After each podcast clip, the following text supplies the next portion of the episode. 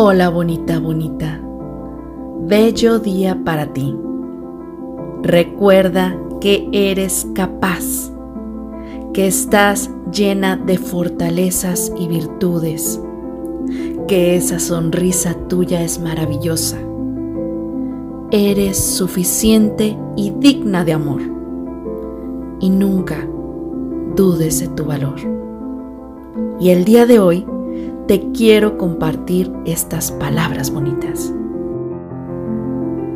Debes de estar dispuesta a cambiar, ya que la vida no será siempre la misma.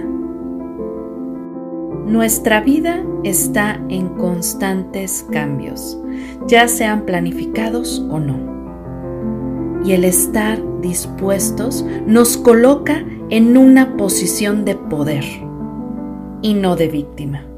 Así que te quiero hacer una pregunta. ¿Tú qué decides?